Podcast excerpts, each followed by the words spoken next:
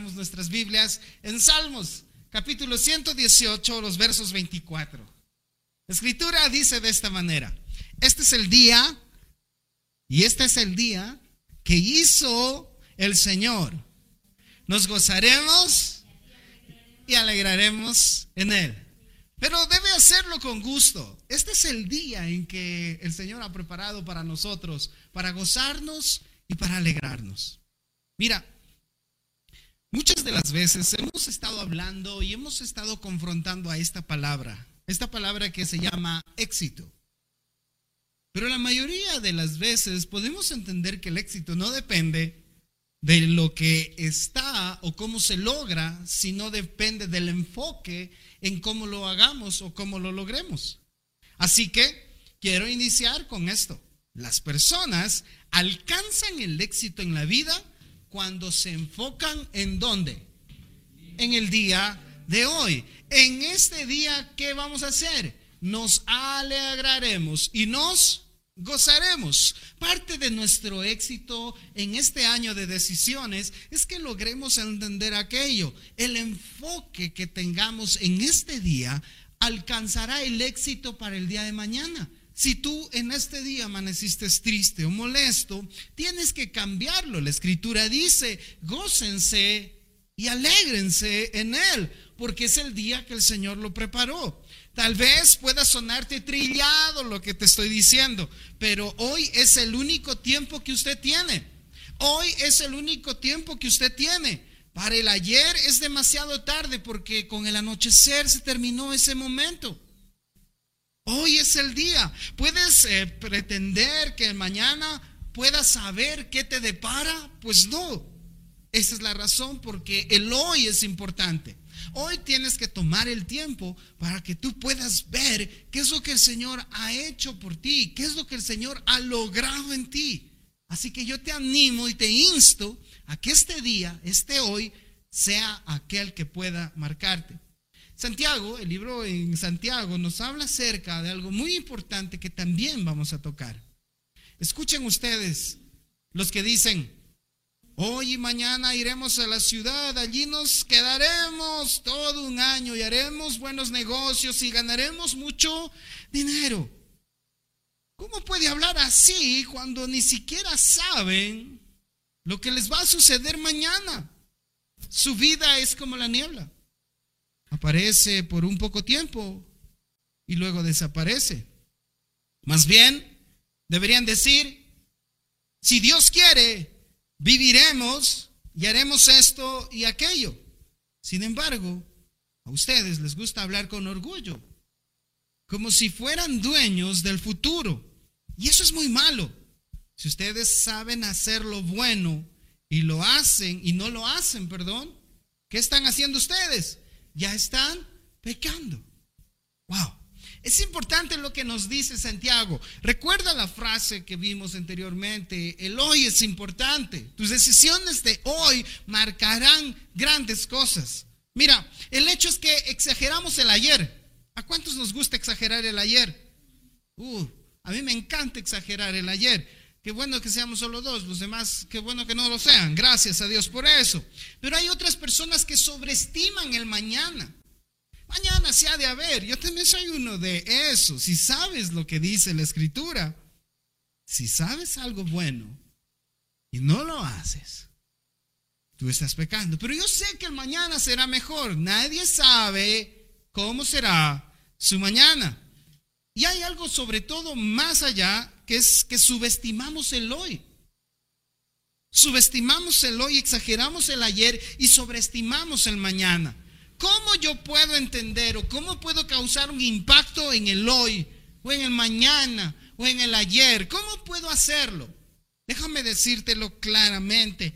Cuando tú inviertes tu tiempo de la manera correcta, tus decisiones infectarán y tocarán y trastocarán tu futuro. Lo digo de esta manera más clara. La manera en que eliges invertir su tiempo. ¿Cuándo? Hoy. La manera en que usted elige invertir su tiempo. ¿Cuándo? Hoy. ¿Afectará qué? la manera directa de su futuro. Como tú inviertes el tiempo hoy, estarás viendo cómo se produce un cambio en él mañana. Considere esto. Usted llega a ser aquello en lo que está transformando ahora. Usted llegará a ser aquello que está transformándolo. ¿Cuándo? Ahora, hoy. Si usted no puede decir que mañana logrará cambios, que mañana querrá hacer alguna cosa, que pasado logrará arrepentirse de su pecado, eso afectará definitivamente a su futuro y es tiempo de que tome decisiones en su vida y la saque de ahí. Ah, hay un problema. La gente no logra entenderlo, este principio porque piensa que su vida es chuya vida, como se dice, ¿no? Pero mira lo que dice el Salmo 90, verso 12. Haznos entender que la vida es corta. Y, y, obvio, haznos entender Dios que la vida es corta. Para así vivirla con sabiduría. Necesitamos vivir con sabiduría. ¿Cómo? Entendiendo que las decisiones que tome hoy afectarán mi futuro y eso no me haga entender que la vida es corta. Porque cuando usted se dé cuenta, dice, uy, yo perdí mucho tiempo en esto. A mí me pasaba ese mismo criterio. Yo perdí mucho tiempo en esto y quise cambiarlo. Déjeme decirle algo muy importante. Entienda que su vida es corta y que sus decisiones deben afectar hoy su futuro. De esa manera, sus decisiones formarán al hombre, a la mujer que Dios está buscando. Mira, ¿quién es Daniel? Daniel es un amigo mío que tengo, ¿no? Daniel es uno de los grandes hombres que logró identificar esto, que logró modificarlo y que lograba entenderlo. Yo quiero hablar un poco de Daniel, usted lo conoce, usted sabe de quién estoy hablando. Daniel fue uno de los más grandes profetas del Antiguo Testamento. Vivió durante la cautividad en Babilonia y uno de los periodos más difíciles de Israel en su historia. Ahora, de alguna manera, Daniel supo que el éxito llegaría si escogía bien desde cuándo? Desde temprano. Y eso no quiere decir de madrugada, ¿no? Desde temprano en su vida. Por ello, continuó viviendo con esas decisiones aun cuando no fue fácil, peor atractivo. Esto es muy interesante. Desarrollar buenos hábitos en la juventud hace que usted nunca deje de hacerlos. Y estoy hablando de que la Biblia nos habla de que somos jóvenes. No estoy hablando de edades. Estoy hablando de juventud en su espíritu. Y si usted tiende a cambiar sus hábitos, nunca los dejará. Ahora, aprendamos algo de Daniel. Vamos a la Biblia en Daniel capítulo 1, versos 8 y 9. Sin embargo, Daniel estaba dedicado a no qué? Contaminarse. Ojo con eso. David está, Daniel, perdón, estaba decidido a no contaminarse con la comida y el vino dados por el rey. Le pidió permiso al jefe del Estado Mayor para no comer de esos alimentos inaceptables. Ahora bien, Dios le había hecho que el jefe del Estado Mayor le tuviera respeto y afecto a Daniel. En algunas versiones dirá favor y gracia. Ahora, Notemos tres cosas muy importantes que hizo Daniel. Lo primero es que yo puedo ver que Daniel toma decisiones, ¿sí? Toma decisiones correctas anticipadamente. Cuando usted toma decisiones correctas anticipadamente, Daniel no fue que en ese momento en que sirvieron la comida dijo, yo no comeré de esa comida porque es inmundo. Daniel anticipadamente, antes de cualquier otra cosa, la escritura dice que Daniel decidió no contaminarse anteriormente. Ahora, Daniel dedicó que no iba a comprometer sus valores, aun cuando el rey le ofreció deliciosas cosas, deliciosos aspectos, cosas agradables a mi cuerpo. Y cuando sucede eso, nos podemos dar cuenta que tomar decisiones correctas anticipadamente logran controlar deseos de la carne posteriores a ello. Si usted decide en este momento ser una buena persona, un buen hombre, una buena mujer, anticipadamente sabrá que está cortando deseos de su carne, algo que quiera llevarlo a hacer lo incorrecto. Mira, Daniel, ¿qué hizo? Tomó decisiones correctas pronto en su vida y manejó esas decisiones por el resto de ella. Esto es importante. Cuando tú tomas decisiones, en el ahora, anticipadamente, en este nuevo año, entre comillas, en este año de decisiones, tómelas hoy ya y vívalas el resto del año. Otra de las cosas que puedo ver que Daniel hizo es que su vida nunca cambió hasta que cambia algo que se hace diariamente. Cuando usted logre entender esto, podremos ir viendo al segundo punto su vida nunca cambiará hasta que cambie algo que se hace cuando? Diariamente. Los grandes logros son el resultado de una rutina diaria que fructifica con el tiempo. La mayoría de las personas piensa que cambiar solo se debe en un solo momento, afecta a un solo momento de su vida y el resto para nada. Ese es el problema.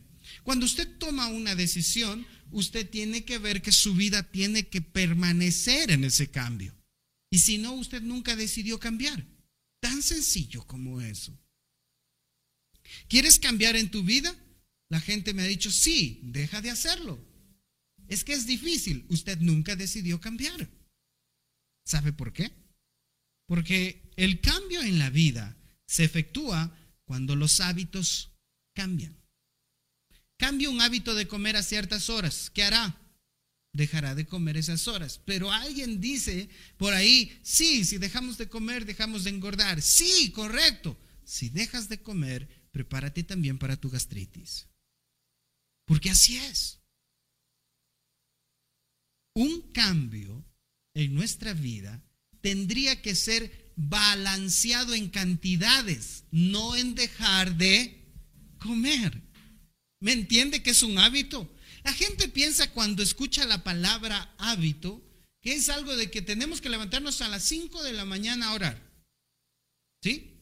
Eso es una exposición. Si yo les digo a todos nosotros y a algunos que les gusta dormir que tenemos que levantarnos esa hora a orar, todos dirán, uy, está dificilísimo. Hay un problema. La forma de orar es solo a las 5, a las 4, a las 3. Es siempre. Y ese debería ser un hábito. Necesitamos ir viendo cómo podemos cambiar esos hábitos en nuestra agenda diaria. Los hábitos cambian cuando cambian lo que se hace en nuestra agenda. Mientras tanto, los hábitos siguen manteniéndose iguales. Y un tercer punto de Daniel que vimos en la escritura es que las decisiones nos ayudan a qué? Una decisión a qué te ayuda? A comenzar. Este año está iniciando, está bebé todavía, ¿no es cierto?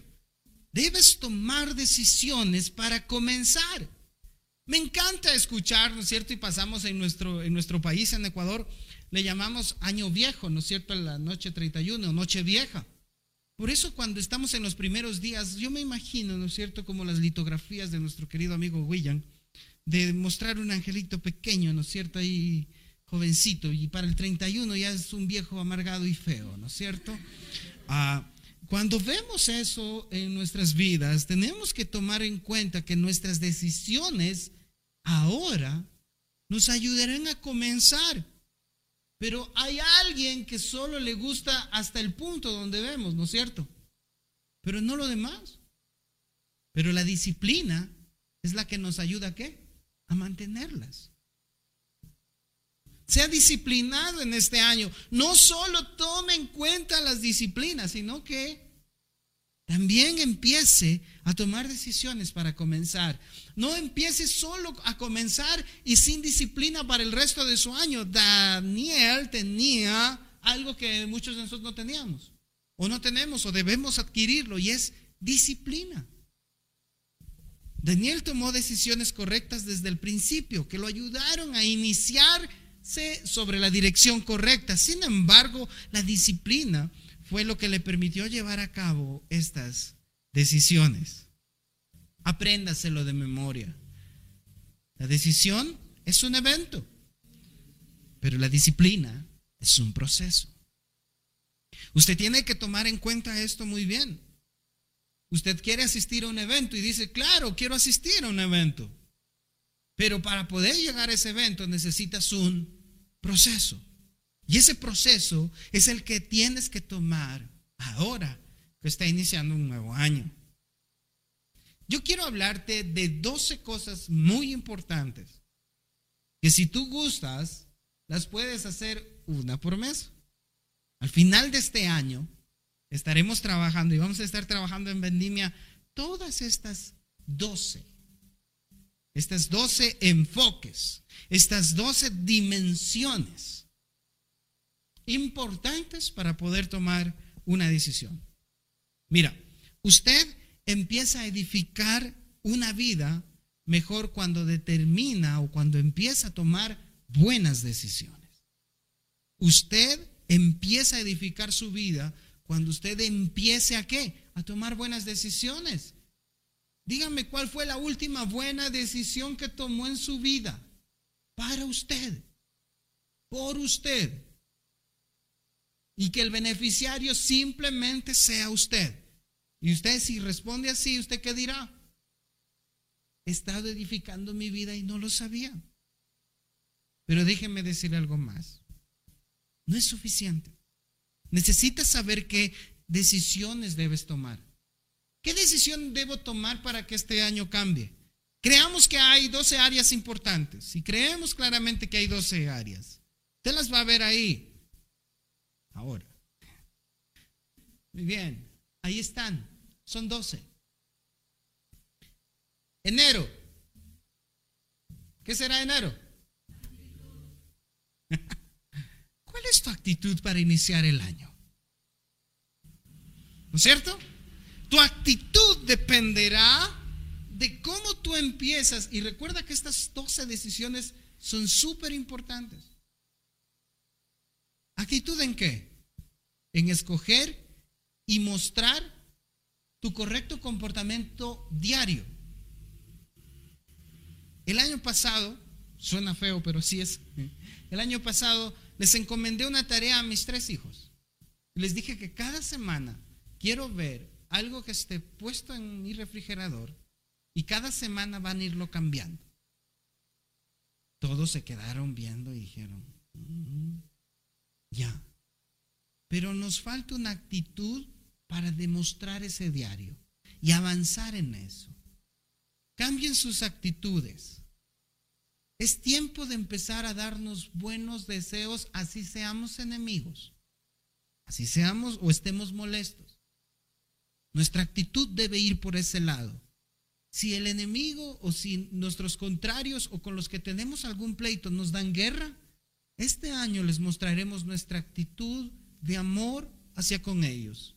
Tomaremos decisiones para beneficio de ellos. Y cuando usted repasa esto todos los santos días, debo cambiar mi actitud, debo mejorar mi actitud. Al final de estos 31 días, usted demostrará que es un maestro de la actitud. Pero ¿cómo se lo hace? ¿Cuándo? ¿Cuándo? ¿Cuándo? Hoy. ¿Cuándo empieza esto? Hoy. Si usted dice, ah, desde mañana lo hago, listo, rompió el proceso, no esperes buen resultado. Toma una decisión hoy y cambia primero tus actitudes. Febrero, ¿cuál será? Determina y actúa en las prioridades importantes. ¿Cuáles son las prioridades importantes en tu vida? Y manéjalo todos los 28 de febrero, o 27 creo. 27 de febrero.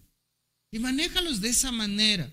viendo cuáles son tus prioridades. ¿Qué es lo que tengo que cambiar? Mucha gente me ha dicho, es que es difícil, a mí se me hace complicado. No mejores tu actitud, no pases a prioridades, porque es algo innecesario. David tenía, Daniel, perdón, tenía una actitud correcta y sus prioridades estaban bien enfocadas. Pero déjeme decirle algo, tus actitudes nunca, nunca, nunca tendrán que ser primero prioridades. Deberás cambiar tu actitud para que puedas priorizar en tu vida. ¿Me estoy haciendo entender? El tercero, marzo, salud. ¿Cierto? Aquí hay que ir donde el médico. No. Cuando hablamos de salud, estamos hablando de conocer y de seguir pautas saludables para un diario vivir. Y tenemos que empezar a ver eso. Y cuando hablo de salud, no estoy hablando de la salud de mi cuerpo. Inicia con la salud mental y espiritual que deba tener. Para primero sanar mi cuerpo, mi cabeza y mi ser debe estar sano para poder recibir medicina para el cuerpo. Concéntrese en marzo en la salud, en esa salud emocional primero y después en la salud física. Cuarto mes, abril, familia, comunicándose y cuidando a su familia, comunicándose y cuidando a su familia. ¿Por qué lo puse ahí?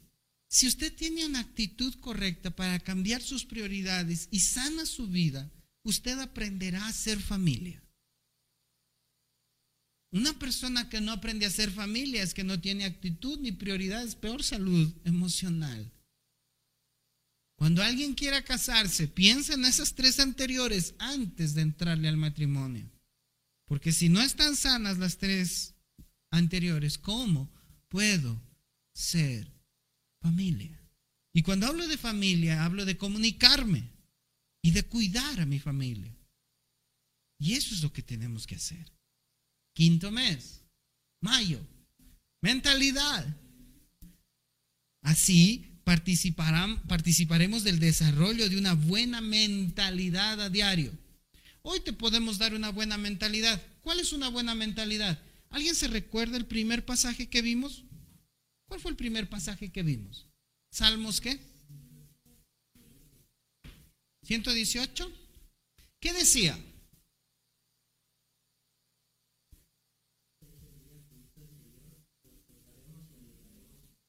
Gracias, Gabriel.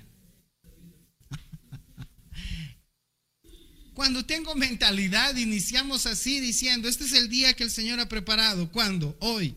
Hoy me ha preparado el Señor un día para alegría y bendición, para estar en armonía y en paz. La mentalidad viene después de un proceso de actitud, de prioridad, tiene un proceso de salud, de familia y de mentalidad. Para llegar al sexto mes, medio año, compromiso.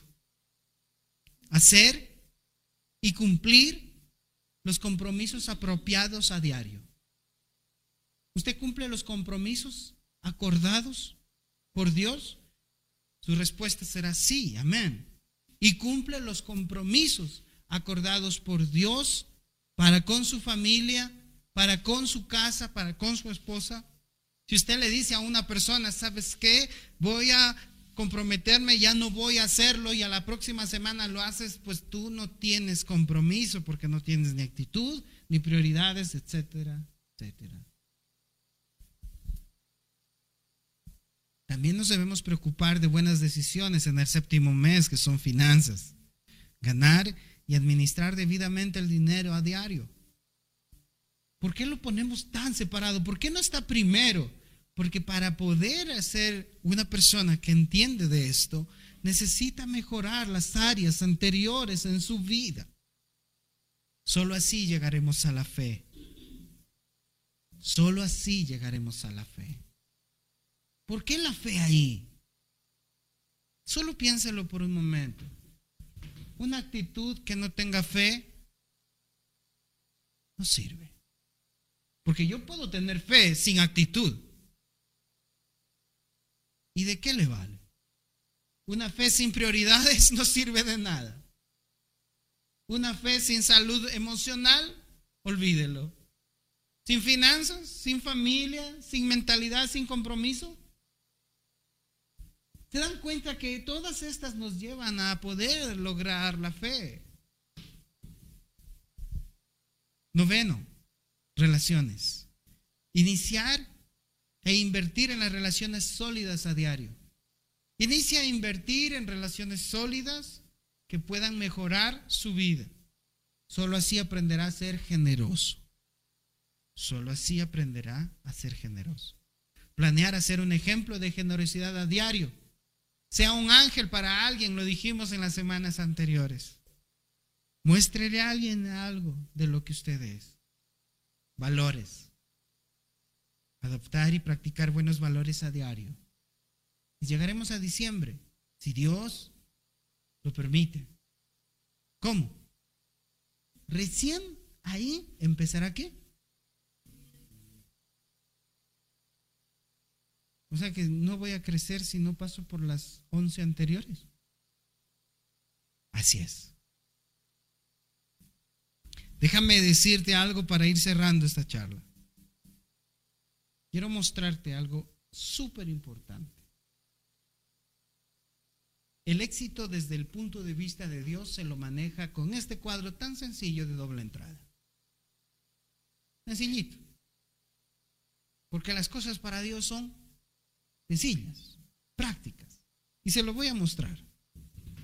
Mire, cuando inicias en tu vida, hay un punto de partida llamado ¿qué? Nacimiento. En cualquier área, tanto espiritual o como física, hay un punto de nacimiento. Y cuando tú naces y tienes una edad corta, estas edades te llevan a una condición.